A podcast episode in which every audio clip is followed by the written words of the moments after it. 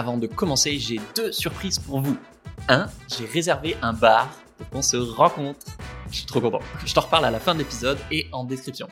Et deux, je prépare un podcast spécial où tu me poses tes questions les plus indiscrètes. Bon épisode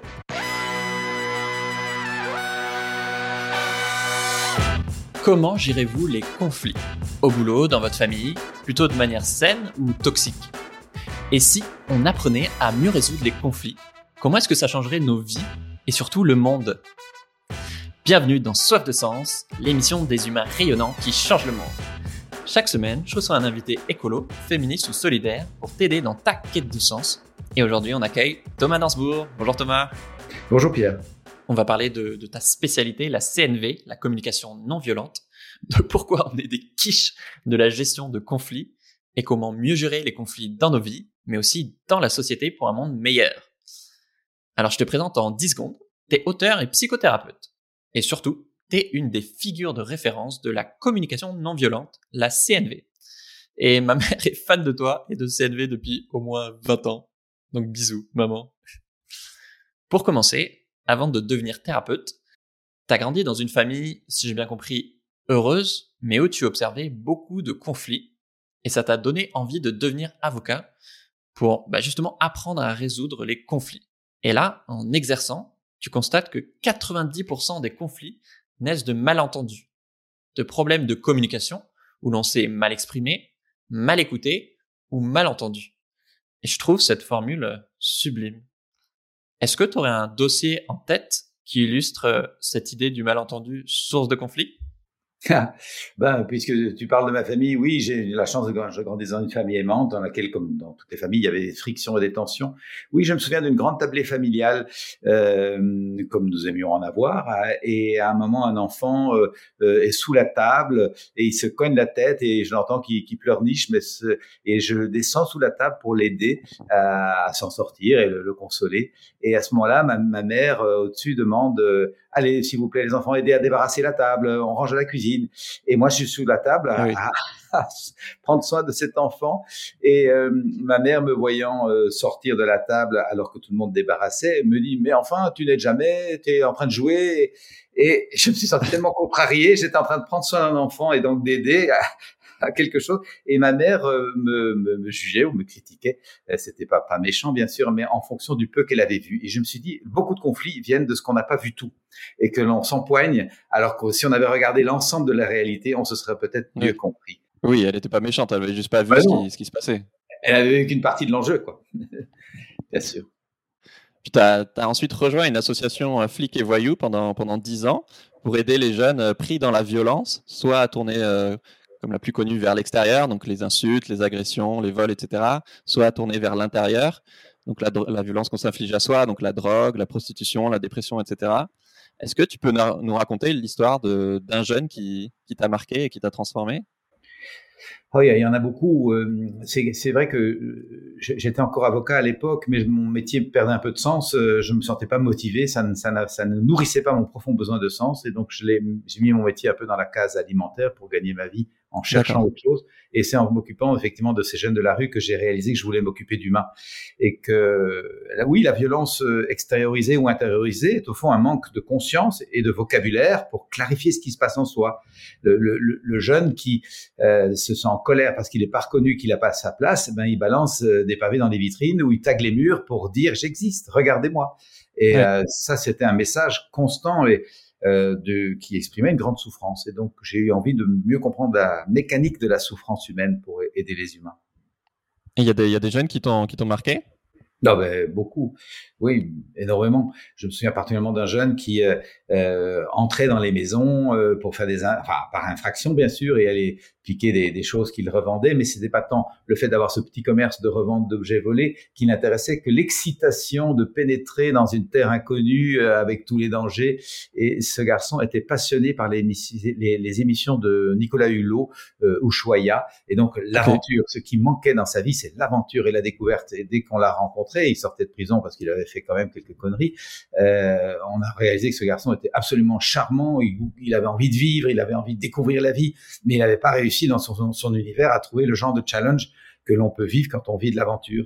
Heureusement, avec l'activité des jeunes, on montait des aventures. On emmenait les jeunes dans le désert, faire des marches, on les emmenait faire des randonnées à cheval ou faire des stages de parachutisme.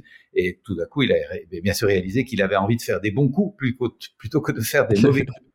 Et euh, il est lui-même devenu un des animateurs de notre association. Ah, super, ok. Oui, tu dis euh, joliment qu'effectivement, tu, en tant qu'avocat, tu cherchais des réponses juridiques à ce qui sont en fait des problèmes euh, émotionnels. Et là, tu commençais à le dire qu'effectivement, en fait, bah, les gens violents, notamment, ne sont pas. voilà, on, a tendance à les diaboliser, en tout cas, à diaboliser ces comportements, alors que souvent, ça exprime des besoins fondamentaux qui n'ont pas réussi à s'exprimer de, de, de, reconnaissance, de, de tendresse, de, de, sentiment d'appartenance. C'est quelque chose qui était évident pour toi assez vite? Ah oui, absolument. C'est, je, je, voyais vraiment que la, la violence ou, ou, ou, les addictions étaient un, une quête de sens, quoi, clairement. Et que pour ça, la société était mal outillée pour aider les jeunes à trouver du sens. On les fourgue à l'école à apprendre l'histoire, les maths et la géographie, mais on ne s'interroge pas, est-ce que la vie fait sens pour toi? Qu'est-ce que tu aimes vivre? De quoi tu rêves? Quel serait ton idéal? En quoi as-tu de beaux talents que tu aurais envie de déployer? Ces questions-là ne font pas partie de nos formations, c'est absurde. Et donc, euh, les, jeunes, s'ils n'ont pas des parents un peu euh, structurants, encadrants, euh, aimants, soutenants, ben ils vont à la dérive très rapidement. Et c'est vraiment un enjeu de société. Oui, parce que du coup, là, le parallèle est assez évident, effectivement, entre le niveau individuel et, collectif. Et qu'en fait, si on voulait participer à résoudre, à résoudre des problèmes euh, de violence, donc toi, tu parles notamment du terrorisme, mais il y a plein d'autres formes de violence dans la société. Effectivement, en fait, il faudrait s'adresser à essayer de répondre aux besoins qui ne sont, pas, sont pas adressés, plutôt que juste euh, réprimer la violence. Quoi. Ah ben clairement, le, vraiment pour moi la violence est un manque de vocabulaire pour nommer ce qui se passe en soi. Et donc pour moi c'est une c'est plus qu'une urgence que tout citoyen qui va à l'école ait l'occasion de pouvoir apprendre à côté de lire, écrire et calculer qui sont les trois piliers fondamentaux de l'enseignement, apprendre à savoir qui je suis, comment je me sens, qu'est-ce que ça dit de moi, quels sont mes talents? Et comment je peux les mettre au monde joyeusement pour sentir que je suis en expansion de moi-même, en ouverture et que je peux donner le meilleur de moi-même, mais j'ai aussi besoin d'apprendre qu'est-ce qui m'attriste, qu'est-ce qui me peine, qu'est-ce qui me rend seul, impuissant ou en rage, et que j'ai besoin de comprendre avant que de faire payer ma colère aux autres. Et donc on voit bien la dimension citoyenne à ce travail de connaissance de soi. La connaissance de soi est un enjeu de santé publique, ça devrait être dans le background de tout individu. Effectivement, et une fois qu'on est capable de ressentir tout ça, après c'est aussi comment est-ce qu'on l'exprime et comment est-ce qu'on le, le, gère quoi, dans notre relation avec les autres pour éviter que bah, y ait des cocottes minutes qui explosent ou que c'est des impacts plus ou moins graves. Quoi. Oui, c'est vraiment ça. L'expression que, que tu emploies revient souvent dans mon travail. Lorsqu'on n'a pas appris à nommer ce qui se passe en soi, eh ben, on, souvent on le dissimule. Je suis en colère, mais je le dis pas. Je suis triste, mais j'ose pas le montrer. Euh, je me sens seul, mais je fais semblant d'assurer. Euh, je dis des oui gentils, alors que je pense ah non, pas du tout. Et finalement, tout ça, ça rentre dans ma cocotte minute. Mais la cocotte minute, elle est sous pression et tôt ou tard, elle pète. Euh, et ça, c'est l'explosion de la violence. C'est une accumulation de frustration qui n'a pas été dite à temps. Parce que si nous apprenions à dire nos, frustrations à temps, eh bien, on pourrait dire tranquillement à l'autre, là, franchement, je suis en colère parce que j'aimerais que tu m'écoutes. Es-tu d'accord de m'écouter cinq minutes? Et j'ai pas besoin de lever la voix ni de casser la vaisselle. Je le, dis avec une simple autorité qui me permet de me relier à l'autre. Et ces apprentissages sont vraiment essentiels aujourd'hui. Oui, moi, je trouve que tu le formules très bien. Et un des trucs qui me marque le plus, c'est à quel point euh, euh, des fois, on comprend pas pourquoi les autres euh, sont tellement à côté de la plaque par rapport à nos besoins, mais en fait, on n'a jamais pris le temps de leur exprimer clairement nos besoins. on pense qu'ils vont forcément euh, les comprendre instantanément, alors qu'en fait, euh, bah non, des fois, on n'a pas tous les mêmes points de vue. Oui, clairement. Et souvent, nous avons une, un a priori très négatif sur les besoins. Écouter ses besoins, ce serait être égoïste et, narcissique et s'enfermer dans une sorte de complaisance euh, avec soi-même, alors que parmi nos besoins, il y a tous les enjeux de la vie sociale, besoin de partage, besoin de rencontre, besoin de respect de l'autre, besoin de, de, connexion, besoin d'écoute, d'empathie. Et nos besoins nous relient vraiment, c'est ce qui nous met ensemble. Et l'enjeu de la connaissance de soi est une clé. Comment pourrais-je avoir du respect pour l'autre si j'en ai pas pour moi? Comment vais-je par hasard avoir de l'empathie pour l'humain qui est devant moi si j'ai pas d'abord appris, à pratiquer l'empathie pour l'humain qui est au-dedans de moi? Et ça, malheureusement, ben, ça fait pas partie de nos systèmes de formation jusqu'ici. Justement, en voyant que les, conflits viennent souvent de problèmes de, communication, tu décides ensuite de, de, suivre une thérapie, puis de devenir thérapeute et de te former à la communication non violente est-ce que tu peux nous raconter euh, l'anecdote de comment un ami t'a fait découvrir la, CNV Ah oui, euh, effectivement, on, je réalise que m'occuper des jeunes de, de, la rue sans m'être occupé de moi-même, c'est difficile. Je suis piégé dans le bon garçon qui donne de bons conseils, viens faire du sport, viens faire une marche, allez sors ce week-end euh, devant un, un, garçon qui a juste envie de fumer son joint et de rester dans son canapé. Eh bien, mon langage ne permettait pas la connexion. Et donc, euh, un jour, j'apprends euh, par l'ami qui avait créé l'association pour les jeunes, il me lit au téléphone un, un article intéressant sur un certain Rosenberg, Marshall Rosenberg, qui a mis au point une méthode de communication non violente. Il lit trois échanges de cette interview. Je dis c'est fantastique cette approche. Il a tout compris sur l'humain. Il faudrait qu'on le rencontre. Euh, mon ami me répond, ben, il vient faire un stage, figure-toi, dans trois quatre semaines en, en Belgique, parce qu'il est américain. Et, euh, et, je nous ai déjà inscrit pour être sûr d'avoir une place. Et donc c'est comme ça qu'on a rencontré Marshall Rosenberg. Et, euh, et, le hasard de la vie qui est vraiment très comique. Là, je, je te parle depuis chez moi en Ardennes belge, dans une belle, belle région forestière où j'habite. J'habite au milieu des bois. Ce stage avec Marshall, qui vit à travers le monde, qui, qui vivait à travers le monde, il est malheureusement décédé, avait lieu dans un petit village à 12 kilomètres de chez moi. C'est quand même rigolo. Les, un petit centre euh, de, culturel, enfin un petit, un petit espace où euh, il donnait un stage d'une trentaine de personnes. Et euh, j'ai fait quatre jours avec lui. Et dès la première matinée, j'ai senti que ce processus me parlait à mon cœur, si pas à mon âme, et que je voulais enseigner ça vraiment. Voilà l'anecdote de la rencontre avec Marshall. Et de j'enseigne depuis 25 ans maintenant.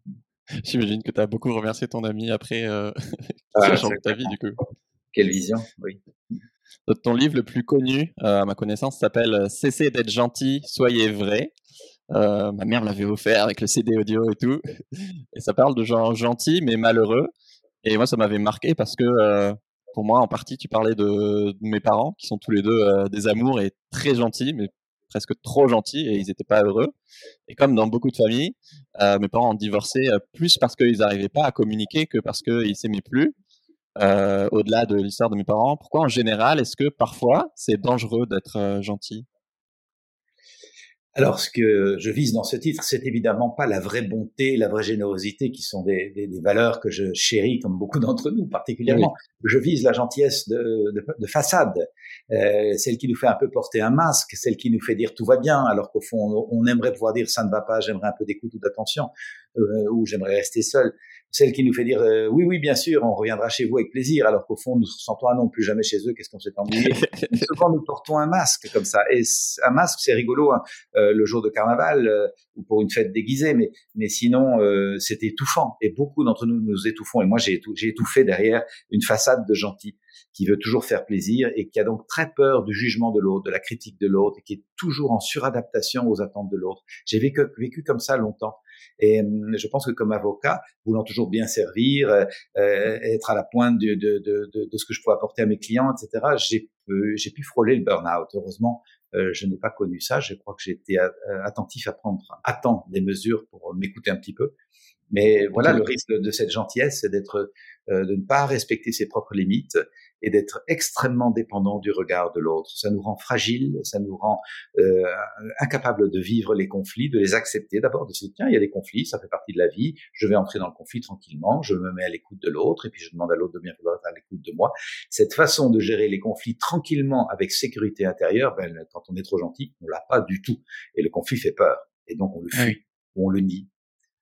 Alors qu'il est naturel. Après, il y a des conflits effectivement plus sains et des conflits plus toxiques, quoi ce que je trouve hyper fort, c'est que, euh, euh, enfin, je pense que j'ai, euh, j'ai longtemps eu, et encore sûrement aujourd'hui, un peu le, le même profil que tu avais. Effectivement, de, on a peur d'être pleinement soi, de peur de perdre l'amour des autres. Et je trouve ça surprenant parce que on se rend pas compte en fait qu'on porte un masque et qu'on n'est plus pleinement soi-même et qu'on essaie juste de, de, oui, de pas froisser les, les gens. Mais du coup, on, nous, on devient quelqu'un d'autre, on est plus du tout authentique. C'est ça, on s'en rend pas compte. Et au fond, un des indices qu'on n'est pas vraiment soi-même, c'est l'absence de joie, le fait d'être tendu, euh, de ne pas être heureux. Tu disais de tes parents, ils étaient très gentils mais pas heureux. C'est un risque de sentir que on a du mal, nous avons du mal à atteindre un état de bonheur stable, durable et, transportable à travers les difficultés. Et nous restons très très à l'affût, très anxieux. Est-ce que je plais euh, Est-ce que je déplais? Et euh, cet état euh, de non-bien-être est un signe que nous n'avons pas trouvé notre voie et que nous sommes à côté de nos pompes, si j'ose dire. Et donc, c'est une invitation à se, à se, mettre en route et à se questionner. parce que nous avons ce pouvoir en nous hein, de nous réaligner. J'ai oui. plus de 25 ans que je j'accompagne des humains dans toutes sortes de transformations. J'ai cette acquis cette conviction profonde que notre capacité à nous transformer et à trouver le sens de notre propre vie est aussi considérable que négligée, parfois même ignorée dans nos cultures. Donc euh, merci de m'inviter et de me permettre, avec d'autres, de partager cette conscience que nous pouvons nous transformer au-delà de toute attente et trouver vraiment une joie intérieure euh, stable et contagieuse. Ça, c'est très important. La, la dimension mmh. euh, conviviale et communautaire est pour moi très, très importante. Oui. Est-ce que tu aurais deux, trois conseils pour les personnes qui nous écoutent gèrent mieux les, les conflits dans, dans leur vie? Oh ben la première, le premier conseil, c'est de pas les éviter. Quand il y a un conflit, c'est dire tiens, il y a un conflit, eh bien asseyons-nous et explorons. Allons pas faire l'autruche. Euh, pas faire l'autruche vraiment, et de pouvoir prendre le temps d'écouter la position de l'un euh, et puis la position de l'autre, euh, et de réaliser tiens, si moi je souhaite de l'écoute et du respect pour mon point de vue, ben, le minimum, c'est que j'ai de l'écoute et du respect pour le point de vue de l'autre. Et donc apprendre à bien écouter rappelons-nous ce qu'on évoquait au tout début de cet échange, les, beaucoup de malentendus sont des mal écoutés. Et donc, euh, j'évite euh, le malentendu en prenant le soin de bien écouter la position de l'autre, même et surtout si je suis pas d'accord. Et j'aime bien mimer, et là on verra pas parce que je pense que on n'est pas en vidéo, mais j'aime bien mimer. sur podcast et YouTube. Ah bon, euh, d'accord. J'aime bien mimer, je le mime que écouter quelqu'un, c'est affirmer. Et je sciemment ma main dans la housse pour montrer que quand j'écoute, je la ferme. Et ça, c'est extrêmement difficile pour beaucoup d'entre nous que, qui avons tellement pris l'habitude d'argumenter, de contre-argumenter, d'expliquer, et donc de ne pas laisser l'espace à l'écoute. Donc vraiment, s'il y a un enjeu citoyen aujourd'hui et essentiel pour le vivre ensemble, c'est d'apprendre à écouter en la fermant, surtout si on n'est pas d'accord, et laisser l'autre arriver au bout de sa phrase, vérifier s'il a fini sa phrase. Tolérer le fait qu'ayant fini sa phrase, il a peut-être besoin, l'autre, d'un petit moment de silence pour entendre ces Googles intérieurs qui fonctionnent. Quand vous avez parlé devant quelqu'un qui vous écoute, souvent vous avez activé votre conscience et au-delà de la partie émergée de la conscience qui s'est dite par des mots, il y a tout un mouvement de conscience qui se formule à l'intime de vous et qui est extrêmement fertile. Si vous écoutez ça, vous allez trouver par vous-même des solutions que vous n'auriez pas trouvées simplement si vous étiez en conversation avec l'autre. C'est tant vrai que c'est ça que l'on travaille quand on va en thérapie. En thérapie, on va pas chercher des conseils. Un thérapeute n'est pas là pour ça. Un thérapeute est là pour donner un cadre d'écoute sécurisant qui permet à la personne d'entrer petit à petit à l'intérieur d'elle-même et d'apprendre à décoder ses Googles intérieurs, comprendre cette intelligence intuitive intime. Et donc voilà, une, première clé, apprendre à accepter que les conflits existent, que nous sommes outillés pour les traverser et que pour les traverser, ça demande de l'écoute mutuelle et que ça, c'est une véritable hygiène que d'instaurer de l'écoute mutuelle. Est-ce que pour les personnes qui nous écoutent, qui n'ont pas forcément vu ou eu la chance encore de, d'entendre un exemple de, de, de CNV, ouais, est-ce que tu pourrais nous donner un exemple de, conflit et du coup, comment est-ce qu'on pourrait réagir un peu les, les, les principales étapes euh, de manière, euh, pour communiquer de manière non violente?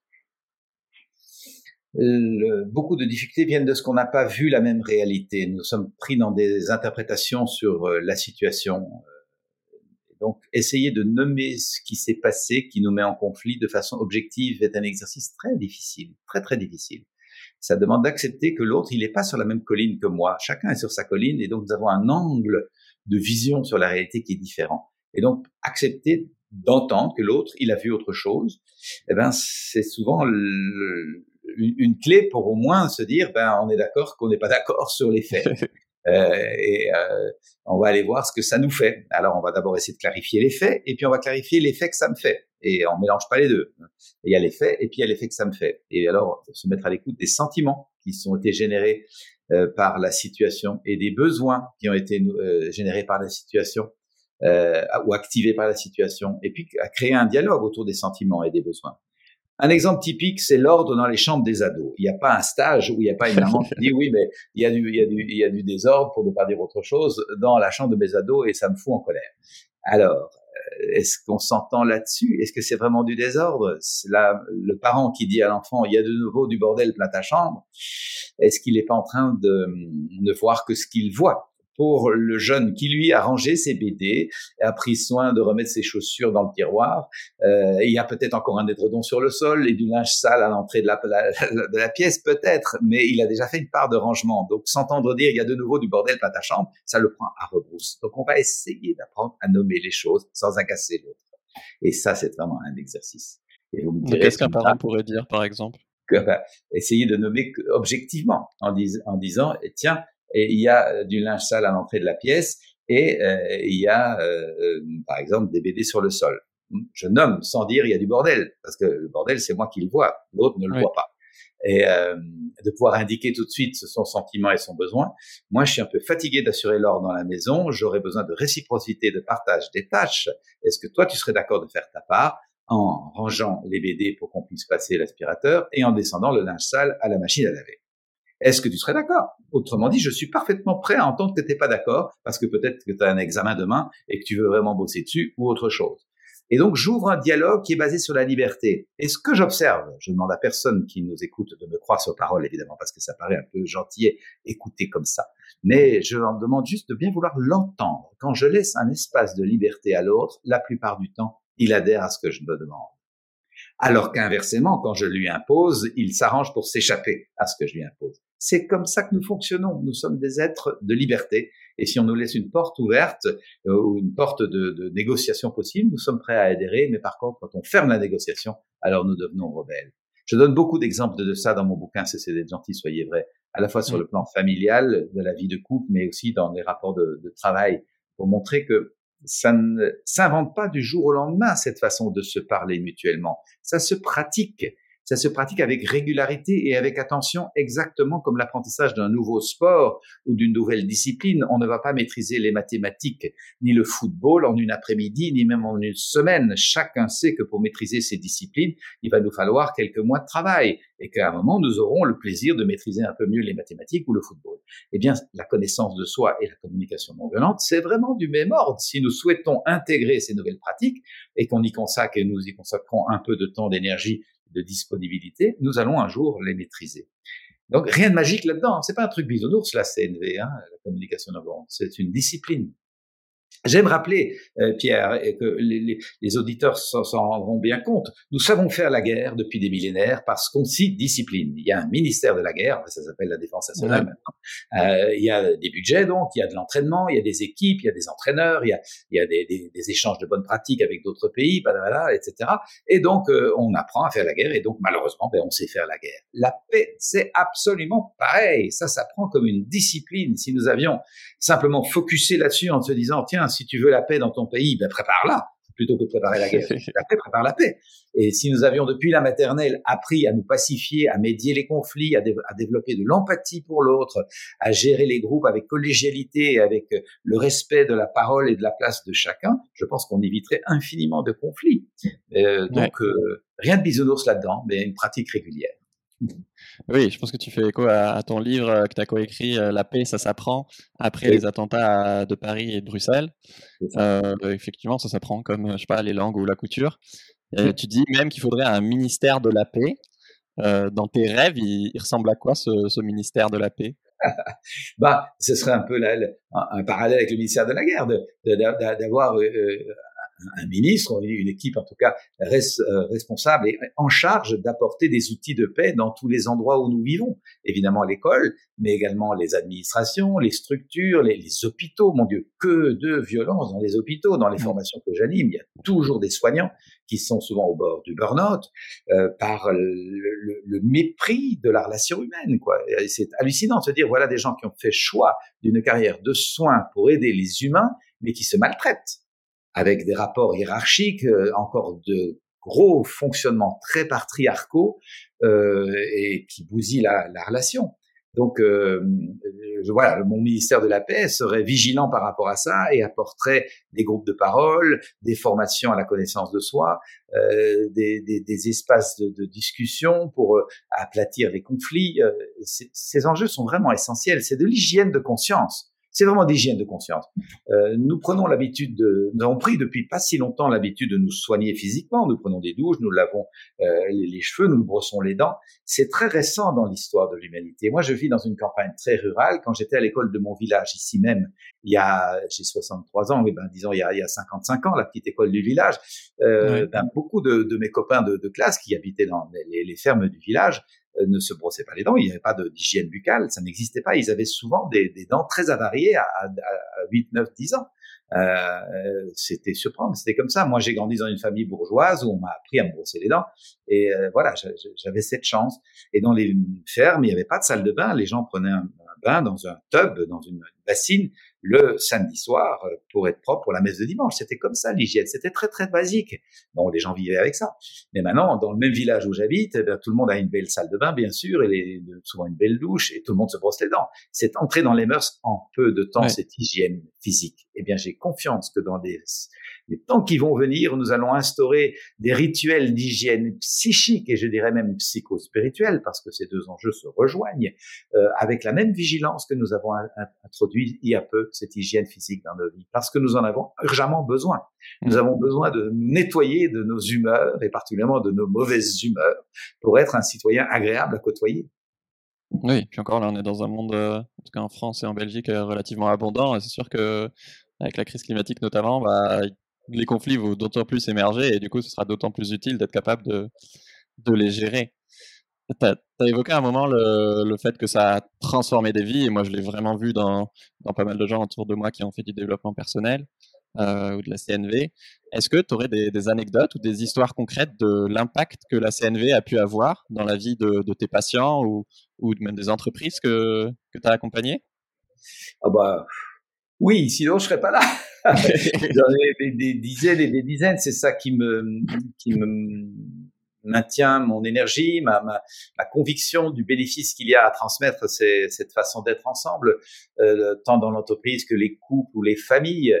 Le, euh, je travaille pas très souvent dans l'entreprise, mais quand même, euh, euh, ça, ces dix dernières années, c'est de plus en plus régulier. Et euh, la plupart du temps, les, les, équipes me disent, tu nous as appris une chose essentielle dont nous ignorions, nous ignorions que nous avions besoin de l'apprendre, qui est d'apprendre à écouter. On s'écoutait pas. On fonctionnait l'un à côté de l'autre, mais on s'écoutait pas. Et mal écouté, mal entendu, ça faisait beaucoup d'énergie consacrée à gérer des malentendus, euh, enlever les non-dits des placards, sortir des silences, euh, nommer les choses vider les cocottes minutes accumulées, beaucoup d'énergie était mise à dissimuler tout ça. Et euh, beaucoup de déperdition d'énergie dans beaucoup de domaines de l'entreprise, bien sûr, mais aussi dans les familles, euh, parce qu'on n'ose pas dire les choses, il y a des conflits, mais on veut pas les vider, on veut même pas les voir. Et donc, je, je rencontre énormément de, de transformation profonde. Le nombre de gens qui m'écrivent en disant j'ai retrouvé une communication avec mon adolescente qui était partie vivre chez son copain et euh, on s'était brouillé depuis trois ans et là tout d'un coup la relation reprend parce que j'arrive à écouter et j'arrive à nommer les choses sans être agressif et ça fait des transformations significatives. De nouveau, c'est vraiment un enjeu de santé publique que d'apprendre à savoir qui on est, comment s'exprimer. En discutant avec toi, je me rends compte qu'en fait, on associe souvent effectivement conflit à violence, mais comme si euh, le fait de fuir un conflit, c'était pas violent, alors que ça peut l'être autant, voire beaucoup plus, quoi. Bien sûr, la fuite est une, est une forme de violence euh, comme les autres. La, la, violence est souvent vue dans la domination, dans l'agression, mais elle existe aussi dans la soumission et dans la démission. Le fait de démissionner, c'est une forme de violence que je fais sur moi. J'ai besoin de prendre ma place et d'oser exister face à l'autre. Et donc la, la, la, fuite est une forme de démission qui est très violente pour la personne qui aimerait garder le contact, euh, garder du lien. Et euh, alors je dis pas que fuir devant un vrai danger. Si je dois fuir devant quelqu'un qui, qui, qui me harcèle ou qui veut abuser, bien sûr ça c'est une fuite qui sauve la vie. Mais il y a des, des fuites qui coûtent la vie, pour reprendre l'expression de Christiane Singer. Si j'évite tous les conflits parce que je fuis, ben je ne vais jamais vivre vraiment ma vie. Oui, je pense aussi au sais pas si on met dans fuite, mais effectivement, dans le, le, le, poids du silence qui peut être beaucoup plus dévastateur que qu'une conversation un peu dure, mais, mais transformatrice, quoi, et qui purifie effectivement le, la santé mentale, quoi. C'est ça. Ouais. Euh, dans, dans Soif de Sens, euh, dans l'émission, on parle euh, beaucoup, donc de, il y a beaucoup de militants, on parle de changer le monde, d'écologie, de féminisme, d'antiracisme, etc. Et je trouve que souvent, on aime bien dire, euh, voilà, si on change, on change le monde, ce lien entre développement personnel et collectif. Mais souvent c'est assez peu explicité, c'est un peu pris pour acquis et dit, à la volée. Est-ce que toi, tu aurais en tête quelque chose à nous dire par rapport à, ce lien entre les deux là, même si tu as déjà commencé à l'aborder? Est-ce que tu penses à, des exemples où effectivement la CNV a, vraiment changé le monde au-delà du niveau individuel, euh, soit dans une communauté, soit carrément changer une, loi ou la pratique d'une entreprise, euh, etc. Oui, oui, bien sûr. Je, je, vois par exemple une petite entreprise familiale qui était sur le modèle pyramidal, un peu paternaliste, euh, sympathique, mais très à l'ancienne. Et le, le, le, le fils qui a repris l'entreprise, qui est un homme un peu plus âgé que moi, a décidé de changer le système de management et d'apporter la communication non violente pour que euh, il y ait plus une décision collégiale plutôt que pyramidale, que par service euh, les gens puissent s'impliquer, prendre part à la décision. Et euh, il a réalisé que ça changeait complètement la dynamique de sa petite entreprise. Ils sont 120, je pense, ou 150 employés. Donc c'est c'est pas un gros paquebot qui est dans son inertie, c'est quelque chose qu'on peut changer assez rapidement, surtout qu'il y avait tout le monde se connaît. Eh bien, ça a changé complètement la dynamique. Et il donnait un exemple simple dans l'entreprise pyramidale où on dit tu fais ton, tu fais ton job parce que c'est comme ça et puis euh, euh tu, tu, tu, tu contestes pas trop la, la chose. Euh, le livreur, euh, là ils sont dans les salaisons, qui euh, conduit la petite camionnette sur les routes de campagne pour aller approvisionner les boucheries du coin, eh ben il s'en fout pas mal de sa camionnette. Il veut vite faire, terminer sa mission pour euh, pouvoir passer à autre chose. Et mais quand il est reconnu, écouté, valorisé et qu'il sent qu'il y a des perspectives, qu'il veut participer à la décision, qu'il sait où il pourra être dans deux ou trois ans quand il aura pris un peu de bouteille et d'avancement et qu'il se sent vraiment considéré ayant sa place, eh bien, c'est clair qu'il est fier de travailler pour cette entreprise et qu'il est heureux d'avoir une belle camionnette et qu'il s'arrête ou qu'il ralentit quand il y a des nids de poules et il évite de rouler comme un fou et la camionnette dure infiniment plus longtemps que mmh. quand il était moins considéré. Donc c'est un exemple très pratico-pratique, mais qui indique bien que respecter les gens, les intégrer, faire en sorte qu'ils sentent qu'ils appartiennent à un nous fécond, joyeux, euh, qui est un projet commun, euh, ben ça change complètement la donne, évidemment sur le plan humain, mais également sur le plan matériel, parce qu'il y a bien plus de respect. Et voilà un exemple dans une entreprise que je cite régulièrement parce qu'il se vérifie très très très souvent. Les gens qui sont pas motivés, qui sont pas considérés, partent en absentéisme, ils sont plus là au boulot, ou en présentéisme, ils sont là mais ils foutent rien. Donc c'est vraiment tout bénéf que d'apprendre à considérer les gens profondément. Je me dis que les, gens qui nous écoutent euh, pensent sûrement à une ou deux situations précises, je sais pas, effectivement, avec, leur ado, avec leurs parents ou leur boss, où, il peut y avoir de la, violence dissimulée ou un conflit euh, sous-jacent qui mériterait d'être euh, adressé. comment, mais en général, il y a souvent beaucoup de zones dans notre vie où nos besoins sont effectivement pas, pas écoutés ou pas respectés et que la CNV pourrait apporter beaucoup de choses. Est-ce que tu aurais un conseil pour aider les gens à identifier euh, les situations ou les relations où euh, en fait il y a du euh, il y a un conflit sous-jacent ou en tout cas où la CNV pourrait vraiment transformer leur vie je recommande à toute personne qui vit en communauté, qu'il s'agisse d'un couple, d'une famille, d'une classe, d'une entreprise, d'une équipe de travail ou de, de, de colloques dans, dans, une colocation ou de, de, voisins dans un immeuble copropriété, je recommande à toute personne qui vit en communauté, c'est-à-dire pratiquement chacun d'entre nous, d'avoir des espaces de parole, des espaces où on se parle, on se parle des choses qui vont bien, on célèbre ce qui va bien et on se parle des choses qui vont pas bien, on résout les choses qui vont pas bien. Les deux, pas juste ce qui va bien et on dissimule ce qui va pas, mais pas juste ce qui va pas et on plombe la vie parce qu'on ne célèbre plus rien. Donc les deux, on sort de cette pensée binaire qui divise, hein, soit de ceci, soit de cela. nous avons vraiment besoin d'entrer dans une pensée complémentaire qui rallie les choses pour être au centre. Et je recommande donc euh, chaleureusement d'avoir des espaces de parole parce que c'est là que les choses peuvent se dire assez librement. On n'essaie pas de résoudre, on évoque. On ne met pas les choses à l'ordre du jour en disant le point 1, point 2, point 3 on, brasse différents sujets. Mmh. Et je vois que ça permet de nettoyer son linge sale en famille, selon la belle expression connue. C'est-à-dire qu'on est entre proches qui se côtoient et, euh, et, à cette occasion, on renforce le lien en fêtant ce qui va bien, en se témoignant de la reconnaissance ou de la sympathie, mais en même temps, on nettoie les choses qui pourraient accrocher, qui pourraient euh, faire des plis dans la relation. Et j'aime beaucoup cette expression que nous allons simplifier il y avait un pli, ah. on simplifie, on enlève le pli. Et ça n'est pas nécessairement confortable au début parce qu'on n'a pas pris l'habitude d'adresser les vrais enjeux, de pouvoir dire à l'autre, tiens, l'autre jour, tu as dit ceci ou tu as fait ça. Moi, ça m'a mis mal à l'aise pour telle et telle raison. Serais-tu d'accord de mes côtés on a du mal. Alors souvent, on empile un malaise dans sa cocotte, et puis de nouveau un malaise dans sa cocotte, et puis de nouveau un malaise dans sa cocotte, et euh, tout ou tard, paf, ça va péter. Donc, c'est de l'hygiène de conscience. J'appelle ça prendre une douche psychique. Je prends une douche psychique pour me nettoyer, nettoyer la relation, nettoyer ma façon d'être avec les autres régulièrement. Et puis ça permet de résoudre les problèmes euh, beaucoup plus tôt quand ils sont encore euh, beaucoup plus petits. Moi j'ai beaucoup cette image, euh, je sais pas où j'avais entendu effectivement de ce que tu préfères résoudre les problèmes quand c'est encore un œuf de, de T-Rex, un bébé T-Rex, ou une fois que le T-Rex est devenu adulte et que bah, c'est beaucoup plus dur à gérer et, destructeur. quoi. C'est ça. Et je trouve qu'effectivement, je pense que dans les couples notamment, c'est assez flagrant. voilà, je l'exemple très connu de, culturellement de, de la cuvette DVC voilà, entre, en tout cas dans les couples euh, hétéros, euh, de l'homme qui veut pas la, baisser et de la femme euh, que ça choque. Et effectivement, moi je sais que dans mon couple, je sais qu'on surcommunique énormément. Et moi, je vois vraiment ça comme bah, qu'on désamorce très, bah, tous les jours ou toutes les semaines des, des, petites bombes. Mais parce que, en fait, toutes les semaines, on a ce rituel sans faire exprès, mais de tous les jours, pardon, de, discuter une demi-heure, une heure avant d'aller se coucher.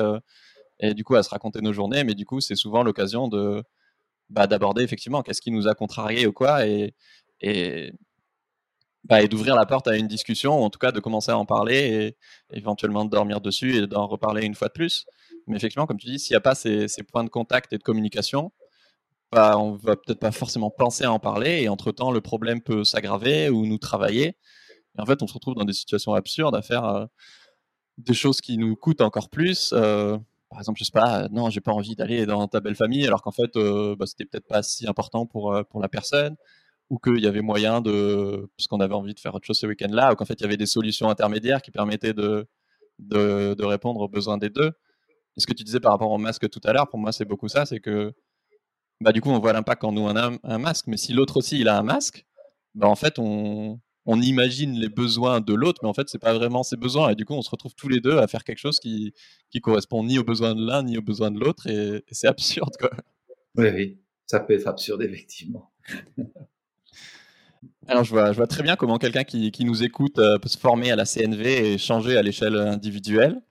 Euh, et pour toi, comment est-ce qu'on applique euh, ça à, l'échelle de la société, cette meilleure gestion des conflits, notamment grâce à la CNV comment est-ce qu'on peut créer une culture euh, d'empathie et de meilleure communication pour, euh, bah, pour 8 milliards d'humains, tout simplement euh? Est-ce qu'on peut forcer Macron et nos dirigeants à faire un séminaire de CNV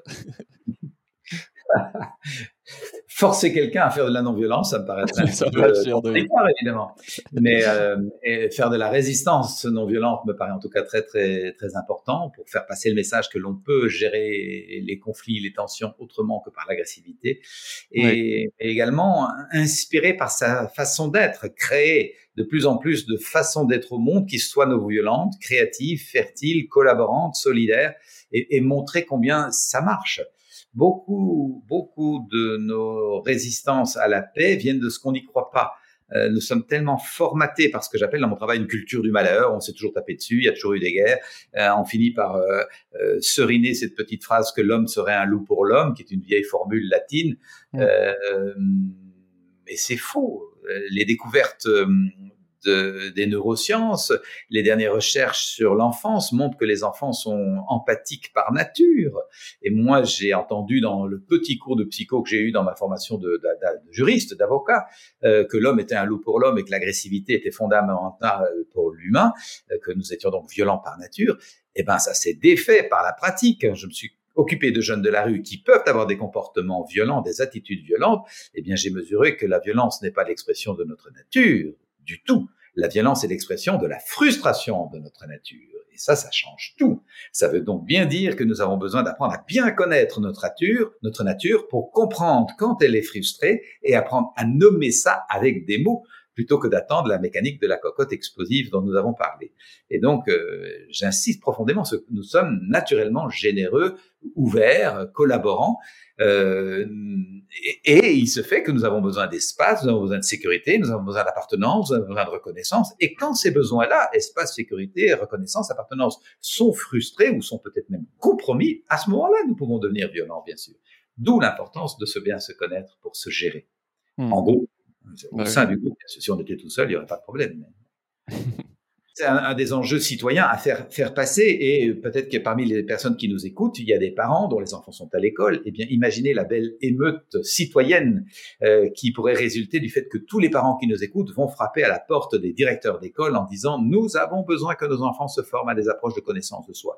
Nous souhaitons que les enseignants qui s'occupent de nos enfants soient drillés à l'écoute des émotions, à l'empathie pour l'autre, à la médiation non violente et féconde des conflits. Ces enjeux sont citoyens. Monsieur le directeur, madame les quand est-ce que nous avons ça dans l'école?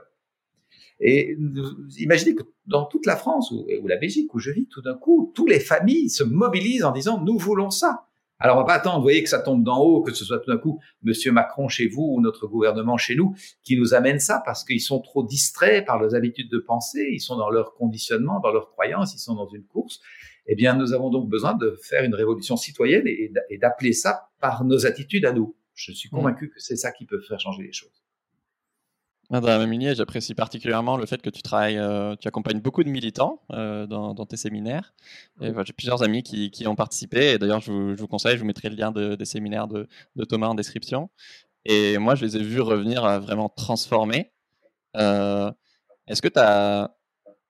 En quoi est-ce qu'un militant peut d'autant plus avoir intérêt à s'intéresser à, à l'ESCNV Oh, il y a de multiples raisons. Nous avons effectivement créé avec un, petit groupe d'amis un réseau qui s'appelle Intériorité et Changement Social. Intériorité pour développer une connaissance de soi, une capacité à rester aligné sur son fil rouge, à mieux gérer ses émotions, bien sûr, et à, mieux savoir exprimer ce que l'on veut et écouter ce que l'autre veut. Intériorité au service du changement social.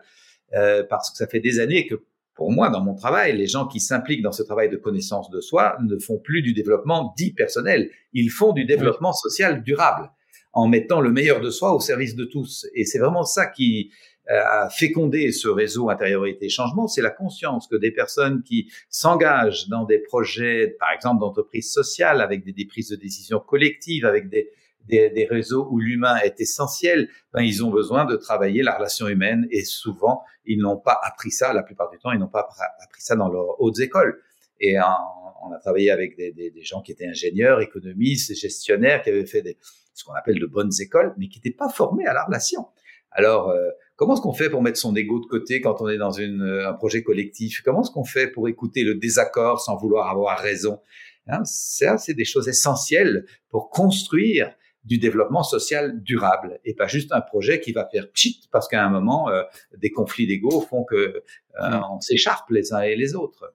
Donc il y a vraiment un travail à, à, à faire qui est très agréable et comme tu l'as dit, euh, euh les personnes qui viennent se former à ça sont sont surprises de voir qu'en peu de jours, elles peuvent vraiment pivoter à l'intérieur d'elles-mêmes pour regarder les enjeux humains, mais aussi le, le rapport à la vie très différemment. Et c'est c'est cette puissance de transformation que nous avons en nous que j'ai envie d'encourager, particulièrement dans la période de transition que, que, que nous vivons. Euh, il est plus que temps d'inventer de nouvelles façons d'être ensemble. Je pense que ça peut permettre d'éviter pas mal de, de, de syndrome du militant qui, qui se sacrifie parce qu'il porte le, poids du, du, du, monde sur ses épaules sans être forcément euh, bien aligné. Et surtout, bah, le militant, par définition, il est dans un conflit, il est dans un rapport de force contre le patriarcat, le, la capitalisme, société, euh, anti, euh, oui, capitalisme, etc., raciste. Et, et du coup, effectivement, il y a d'autant plus besoin de bah, ce que tu disais, de comprendre le point de vue opposé, qui est pas forcément aussi manichéen que ce qu'on aurait envie d'entendre. donc, tu parlais énormément de l'écoute, mais effectivement, le, bah, la gestion du conflit, elle est au cœur du, de l'action militante. Quoi. Donc, c'est sûr que si tu es capable d'avoir une approche de, de, CNV, ça peut vraiment. Bah, ton action peut être beaucoup plus efficace. Parce que ça, c'est aussi un des enjeux euh, du militantisme d'aujourd'hui, c'est l'éco-anxiété quand même. Comment arriver à rester confiant dans la possibilité de résilience de l'humain euh, et de la vie en général. Et voilà, je, je, je, vois que le travail de connaissance de soi, d'alignement profond sur l'être que nous sommes, qui nous relie à l'être en toute chose, cette conscience d'appartenir à un monde vivant dont nous sommes un élément et dans lequel nous avons un rôle à jouer, permet de pacifier la part de nous qui pourrait être anxiogène, éco-anxiogène. Oui, du coup, ça me fait penser qu'effectivement, on ne l'a pas abordé pour l'instant, mais la violence, là, on l'a surtout abordé euh, vis-à-vis des autres, mais elle peut être aussi vis-à-vis de soi-même, qu'on est parfois les, premiers à être les plus durs avec, euh, avec nous-mêmes. Euh, je sais pas si c'est le bon moment pour citer cet exemple, mais effectivement, moi, je sais qu'à un moment, j'avais l'impression que je devais aller vers une action militante plus radicale et surtout écolo, alors qu'en fait, c'était bien sûr que l'écologie me tient à cœur, mais c'est pas c'était pas pleinement moi c'est pas là que j'avais le j'étais le plus aligné et que du coup j'avais le plus de joie et d'énergie et du coup d'impact et est-ce que tu aurais quelque chose à dire effectivement sur la CNV par rapport à bah, comment mieux communiquer avec soi-même euh, de manière non violente?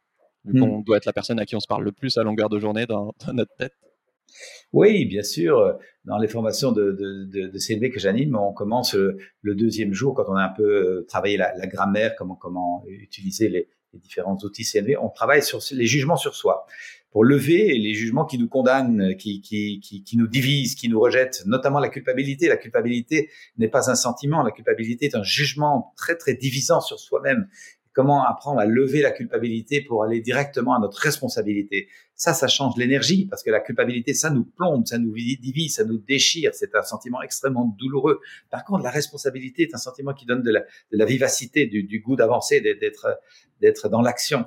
Eh bien, voilà un exemple qui, pour lequel la CNV est extrêmement clarifiante. Euh, j'appelle cet atelier euh, de la culpabilité tétanisante à la responsabilité dynamisante. Euh, oui, la, la, CNV nous aide vraiment à pacifier cet humain-là. Et pacifier, ça veut vraiment pas dire devenir passif. Hein. Un, citoyen pacifié est un citoyen pacifiant, c'est-à-dire qu'il est activement pacifiant dans sa façon d'être. Il est collaborant, il est synergétique, il sait mettre les gens ensemble, il, il entraîne par sa dynamique un, un, un effet positif. Il n'est pas passif à fumer un pétard dans son coin, c'est pas du tout ça. Et Et donc le, premier bénéficiaire, bien sûr, de ce travail sur soi, c'est nous-mêmes. C'est tout à fait équitable parce que le premier humain dont nous avons la charge sur cette planète, dont nous avons besoin d'assurer le bien-être et l'expansion au service de la vie, c'est nous. Mais la plupart du temps, au lieu d'être au service de cet humain-là pour le rendre heureux, joyeux, créateur et fécond, on va euh, s'occuper de toutes sortes de projets à gauche et à droite en négligeant cet humain-là. Mais si je néglige cet humain-ci, j'encourage la négligence du monde. Il y, a un, il y a un être humain négligé, c'est moi. Mm. Et donc, nous avons vraiment besoin d'apprendre à nous respecter, surtout dans des enjeux tendus comme aujourd'hui, où on est en période charnière de transition, où nous pourrions nous épuiser et partir en burn-out. Et effectivement, c'est un des enjeux qui épuise beaucoup de, de militants, c'est le risque de burn-out par manque de ressourcement. Oui. Je voulais aborder un sujet un peu connexe où je trouve que, personnellement, c'est une vision très subjective sûrement, mais qu'il y, a, très peu d'adultes, au sens de gens sages.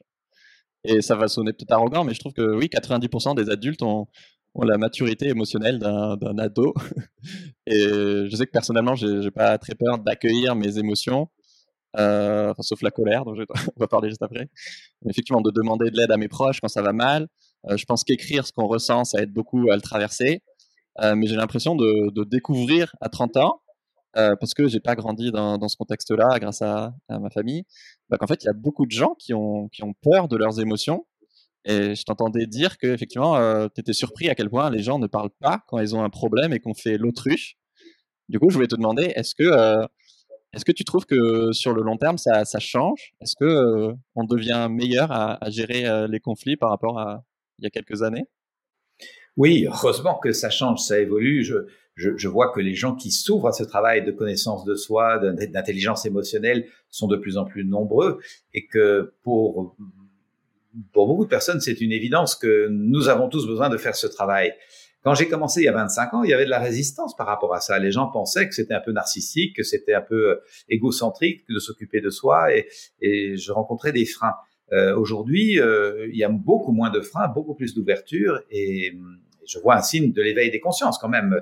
Je pense que de plus en plus nous nous rendons compte que nous sommes dans une période très chamboulée, et que nous allons vers des périodes très chamboulées, que le réchauffement climatique va amener toutes sortes d'exodes et que nous avons donc besoin d'apprendre à travailler à la fois l'assise à l'intérieur de nous, la, la, sécurité intérieure pour accepter mmh. tous ces mouvements, mais également la capacité d'accueil de l'autre et d'ouverture à la différence.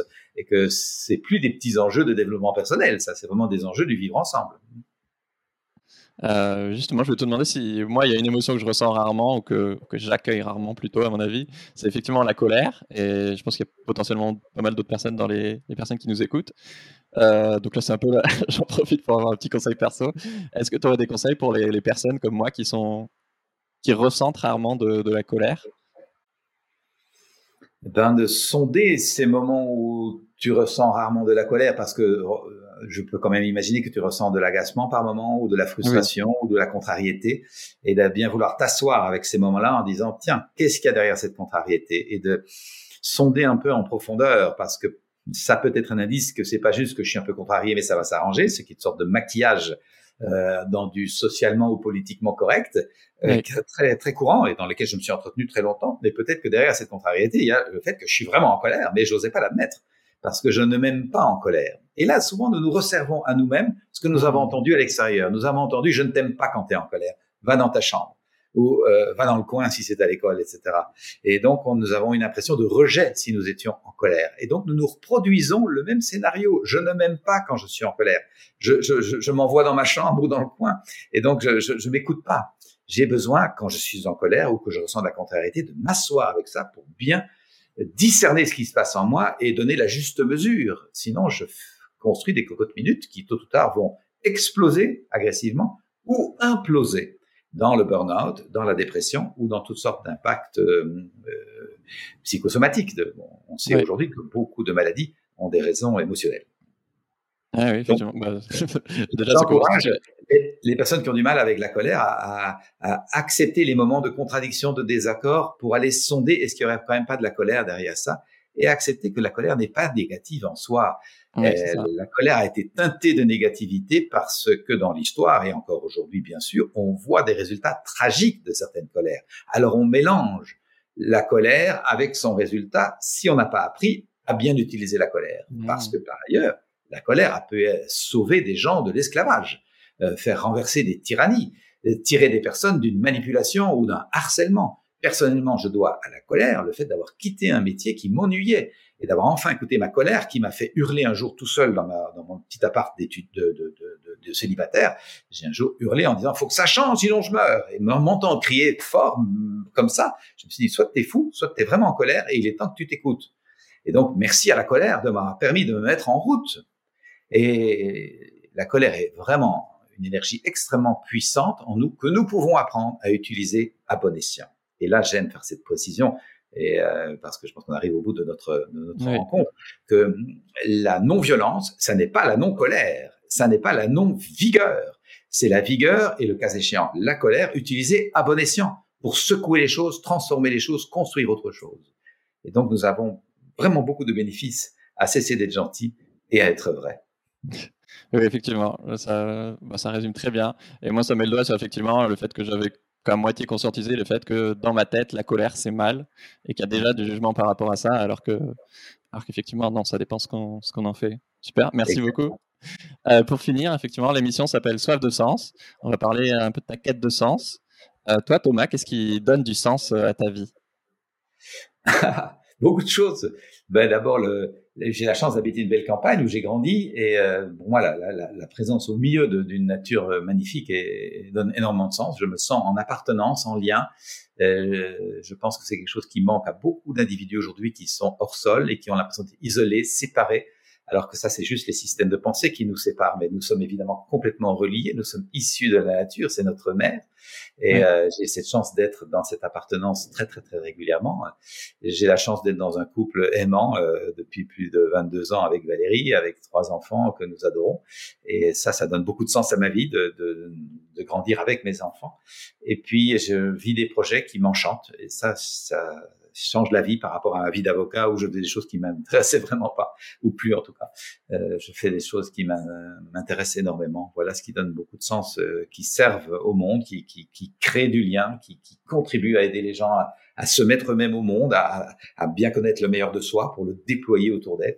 Autour, autour d'eux. Ça, ça, ça m'enchante vraiment. Voilà, c'est ça qui, qui donne sens. Et puis j'ai confiance de plus en plus que nous appartenons à un monde très inspiré et que les peuplades autochtones euh, ont gardé ce lien, que euh, les anciens dans nos régions connaissaient ce lien et que nous avons besoin de retrouver cette inspiration qui fait que le monde est monde. Euh, merci beaucoup Thomas, je me suis régalé. allez jeter un coup d'œil évidemment à ces, livres et à ces, séminaires. et toi qui nous écoutes, je suis sûr qu'il y a au moins une personne que tu connais à qui ça ferait du bien d'écouter ce podcast sur, sur la CNV. Est-ce que tu veux bien lui partager cet épisode? Merci, ça m'aide énormément. À la semaine prochaine. Merci Thomas. Ciao tout le monde. Merci Pierre. À bientôt. Eh, pep, pep, pep, pep. Ça te dit qu'on se rencontre? J'organise le premier meet-up de l'histoire de Soif de Sens. J'ai réservé un bar-resto veggie trop bon euh, samedi 30 octobre à Paris de 18h à minuit. Donc euh, bah c'est samedi prochain si tu écoutes cet épisode à sa sortie. Je te mets le lien, j'ai fait un événement Facebook tout propre en description avec des photos de bouffe veggie trop bonnes qui font baver. Euh, pour faire court, c'est vers Bastille, le bar s'appelle les Bariolets de Maude, c'est dans le 11e, attention, ils ont aussi un resto dans le 9e, donc euh, tu te retrouves pas tout seul paumé au milieu du 9e. C'est 8 rue Saint-Bernard. Dites-moi juste en DM sur Insta si vous venez, que je puisse dire à peu près au resto bah, combien euh, on va être. Et deuxièmement, si tu peux pas venir, eh ben j'ai aussi une surprise pour toi. Comme je le disais en intro, je prépare un podcast spécial où tu me poses bah, toutes tes questions euh, que tu veux, les plus folles, les plus indiscrètes, euh, que ce soit pour parler euh, éco-anxiété, argent, charge mentale, quête de sens professionnel, l'envers du décor des interviews, qui est le pire invité, j'en sais rien, ce que tu veux. Aussi, n'hésite pas à poser des questions très perso sur ta situation à toi. Souvent, c'est ces questions-là qui aident le plus bah, les autres auditeurs et auditrices. Voilà, suffit de m'envoyer ta question en message vocal. Je l'intégrerai dans, dans l'épisode. Euh, Envoie-le-moi en message vocal donc sur Instagram, en DM Instagram, at pierre.chevel. Ciao et à samedi pour boire des coups.